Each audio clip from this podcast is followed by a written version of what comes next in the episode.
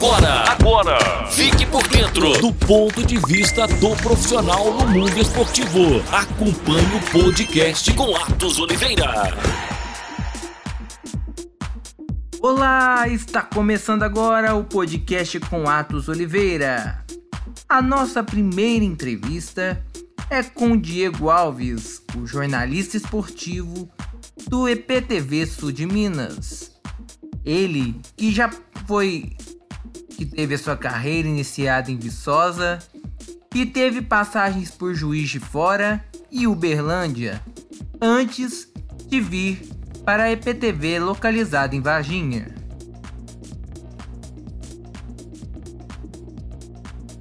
Meu nome é Diego Alves, atualmente, como o Atos já adiantou, eu estou aqui na IPTV do Sul de Minas, como editor e apresentador de esporte. E eu fiz o curso de jornalismo em Viçosa, na UFV, na Universidade Federal de Viçosa, e comecei no esporte, no jornalismo esportivo em Viçosa mesmo, em rádios, rádio AM, rádio comunitária, né? Pontapé, pontapé inicial foi dado na minha terrinha, né, em Viçosa. E depois, depois desse início é, é, em Viçosa, eu, eu fui para Uberlândia, no Triângulo Mineiro, fui para a TV Integração de Uberlândia, comecei lá como repórter do nosso portal, o Globoesporte.com, agora GE apenas, e, e, fui repórter do GE, do site, fui comentarista do Globo Esporte, do GE, da TV em Uberlândia, na TV Integração, e também da Rádio Globo Cultura, né, que era do grupo da TV Integração em Uberlândia. Em Uberlândia eu fiquei um ano, lá eu tive a oportunidade de cobrir é, módulo 2 do Campeonato Mineiro, Novo Basquete Brasil, com o time do Uberlândia, que foi finalista naquela temporada, inclusive 2012-13. Uh, vôlei, Superliga de Vôlei Feminina com Praia Clube. Por lá eu fiquei quase um ano. Depois eu fui para Juiz de Fora. Foi onde eu fiquei por mais tempo, né? Nessa ainda curta andança no jornalismo. Juiz de Fora eu fiquei por quatro anos, também na TV Integração. Inclusive tem a galera aqui que já está falando do Tupi aqui na live, o pessoal do futebol subversivo. Mandar um abraço para essa galera aí que tá ligado. Pois é, Tupi, Tupi mora no coração. Daqui a pouco a gente vai falar um pouquinho dessa fase do Tupi aí que não tá nada legal pra gente, né? Mas em Juiz de Fora fiquei quatro anos na TV Integração como repórter e comentarista do bloco local do Globo Esporte. E já que o pessoal citou o Tupi, né? Tupi foi é, responsável pelas principais experiências no jornalismo esportivo que eu tive em TV, cobrindo Série B de Campeonato Brasileiro com o Tupi em 2016, né, muitas transmissões para o Sport TV, para o Premier. Então, o Tupi realmente é um marco né, na, na para minha vida, né, como profissional e também como torcedor. Posso dizer que sou torcedor do Tupi. Diego Alves também destacou sobre o melhor de um trabalho nas emissoras de televisão e suas afiliadas. Que você cobre, né? Campeonato Brasileiro, Copa do Brasil. Então, né, você liga para um colega para pedir um material de um jogo quando, quando o time que você cobre vai jogar na região em que ele trabalha e vice-versa. Então, te possibilita conhecer muita gente da área, né? E abrir portas em outros lugares. E também a, a, a oportunidade, a possibilidade de você é, é, exercer várias funções dentro do jornalismo de TV, né? Produção, reportagem, edição, apresentação, coordenação de, de telejornal, né? Acho que hoje é, é quem trabalha em TV é, certamente é, passa por todas essas funções, independente de estar no jornalismo esportivo ou no jornalismo geral. Diego também destacou a importância do rádio para o nosso tempo e também na diferenciação com a TV. O rádio é, cria a, a viagens né, na, na, na, cabeça de quem está ouvindo e também de quem está fazendo o rádio. Então, eu acho que o, o rádio, apesar né, da evolução tecnológica, da internet, das outras mídias é, que estão chegando aí, dos canais a cabo e tudo mais, o rádio ele ainda sobrevive por conta disso, por conta dessa, dessa coisa até um pouco lúdica, eu acho, que o rádio tem. Então, uh, do, que eu, do que eu pude uh, absorver de rádio nos anos que eu fiz, é que há um público muito fiel do rádio até hoje. Principalmente é, no rádio esportivo, apesar de você ter hoje que passam qualquer jogo de qualquer campeonato, né? Você assiste qualquer campeonato hoje. Talvez 10, 15 anos atrás não fosse assim, mas hoje qualquer jogo de qualquer campeonato, Série D do brasileiro, Série C, Módulo 2, Segunda Divisão Mineira, você consegue assistir mas ainda assim o rádio ele conserva um público muito fiel. O jornalista do EPTV Sul de Minas também falou sobre todos os seus ídolos que fizeram amar e apaixonar ainda mais pelo esporte. E o Túlio é meu, é o meu primeiro ídolo no esporte. Mentira, o segundo. O primeiro foi o Ayrton Senna. O segundo foi o Túlio. 95, eu tinha de 8 para 9 anos né? Diferentemente da draga em que o Botafogo se encontra hoje, o Botafogo, né, na minha infância, estava me dando muitas alegrias. E o Túlio foi o responsável pela principal delas, né, que é o título brasileiro de 1995. Mas então eu passei por muitos anos, desde esse título de 95, e continuo nessa saga até hoje, porque eu ainda não a completei, que é conhecer os 11 jogadores titulares do título de 95. Então, ao longo dos anos, eu fui conhecendo Wilson Gotardo, Gonçalves, André Silva, Leandro Ávila, Beto, Sérgio Manuel, Donizete, e faltavam alguns jogadores, e o principal deles, o Túlio. E aí, coincidentemente, e eu tinha que estar em Juiz de Fora, óbvio, né? Porque é um dos grandes redutos de botafoguenses do país. Quando o, o, o título de 1995 estava completando 20 anos, em 2015, agora vai completar 25 anos no dia 17 de dezembro, ou seja, daqui dois dias. Então, cinco anos atrás, eu estava sentado numa arquibancada do Estádio Municipal Radialista Mário Helênio, realizando dois sonhos. O primeiro de conhecer o meu ídolo de infância e o segundo de entrevistar o atacante Túlio Maravilha. Além disso, um outro ponto destacado pelo jornalista natural de Viçosa é a questão da TV aberta. Está sendo muito questionada por algumas programações que não acontecem mais. Mas ele deu a dica do que fazer para conquistar a sua audiência.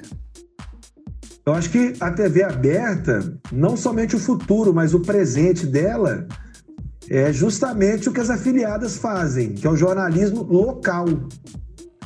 Eu acho que a TV aberta ela tem que é, bater muito nessa tecla hoje, porque a, a, os outros, as outras plataformas de comunicação que estão acompanhando a evolução tecnológica e a produção de notícias é, é, com rapidez, elas estão aí. Então a TV aberta hoje, eu acho que ela tem que se concentrar muito no jornalismo local, fazer com que quem está assistindo né, o jornal da IPTV ou da InterTV ou da Integração se enxergue naquele jornal. E mais que isso, que faça aquele jornal com o jornalista que está ali na bancada ou por trás das câmeras, porque há muito tempo, né, acabou aquela coisa de que ah, estamos falando para o telespectador. Hoje não existe telespectador mais. Existe alguém que está do outro lado da tela, mas que ajuda a fazer o jornalismo, que manda sugestão de pauta, que manda vídeo de uma chuva de, de granizo, ou que manda vídeo de um animal silvestre andando pela praça. Né? É. Então acho que o, a, a TV aberta ela tem que bater nisso aí, no jornalismo local. E principalmente se diferenciar, né? de quem é oportunista, de quem está aí espalhando fake news, de quem está espalhando é, é, inverdades em benefício ou em prejuízo de alguém.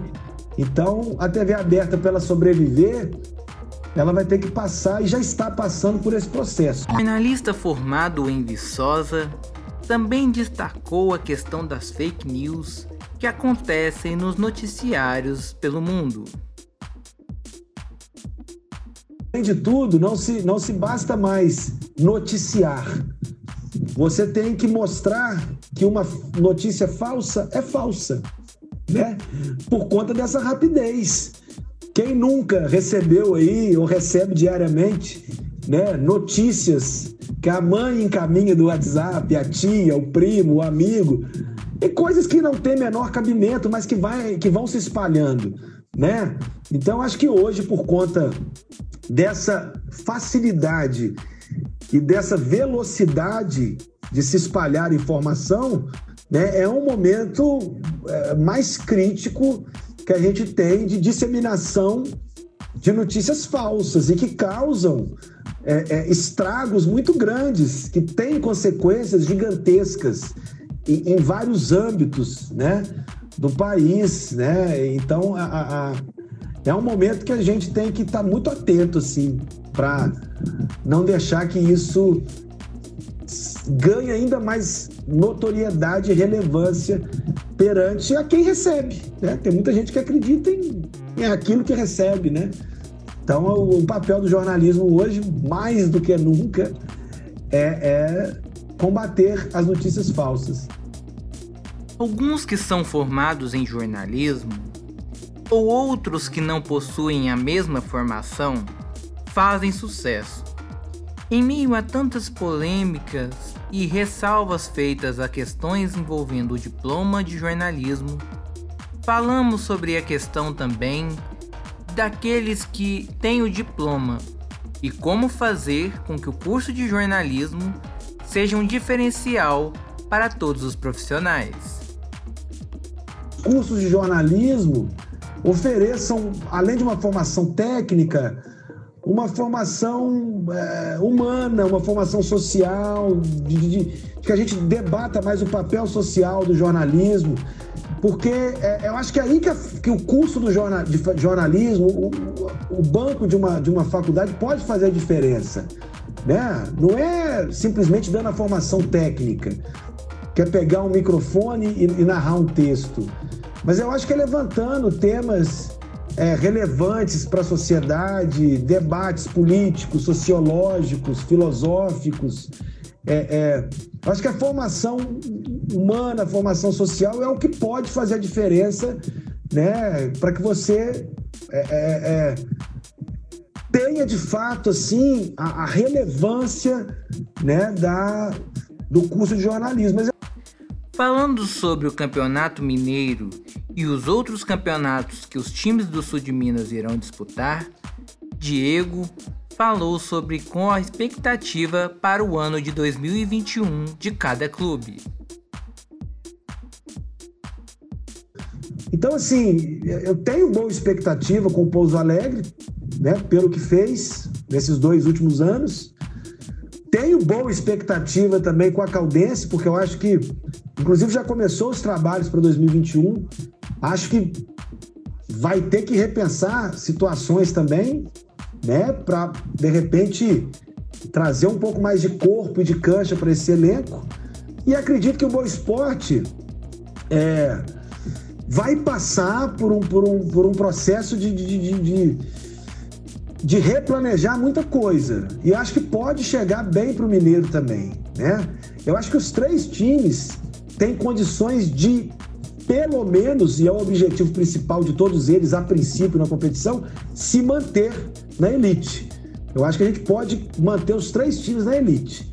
Agora, muito cedo ainda para falar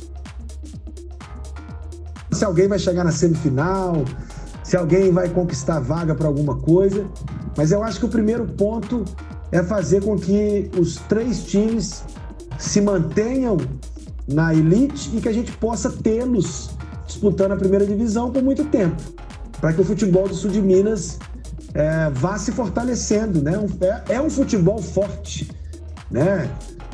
A gente já teve aí Rio Branco de Andradas, fazendo grandes campanhas anos atrás no Campeonato Mineiro, o próprio Pouso Alegre lá na década de 90, Caldense, campeã mineira de 2002, não foi campeã em 2015 porque não tinha VAR na época, na final contra o Atlético. É. Né? Futebol de três corações também, tem, tem uma torcida muito apaixonada, tá com aí o Atlético de Três Corações tentando né, subir para o módulo 2. Então é, é, um futebol que tem força, né? E se mantendo os três times por alguns anos, ou por muitos de preferência, na primeira divisão, isso vai fortalecer ainda mais. Ano que vem a gente tem Caldense na Copa do Brasil de novo, o Boa na Copa do Brasil de novo, a Caldense na Copa do Brasil. É, é verdade. É, então, é, acho que o futebol do Sul de Minas é forte. Esse foi mais um podcast com Atos Oliveira. Com Atos Oliveira. Atos Oliveira. Você acompanhou o ponto de vista. Ponto de vista do profissional no mundo esportivo.